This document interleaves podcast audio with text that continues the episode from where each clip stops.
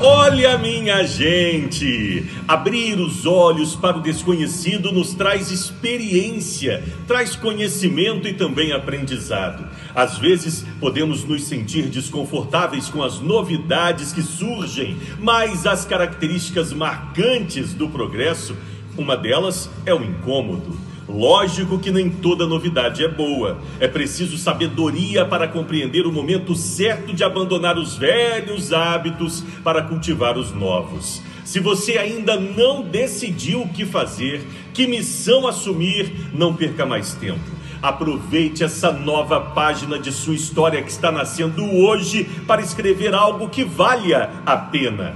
O que passou já não te pertence. Concentre-se no presente para que o futuro traga boas lembranças. Na vida, você é um eterno aprendiz. Pense nisso. Bom dia, família!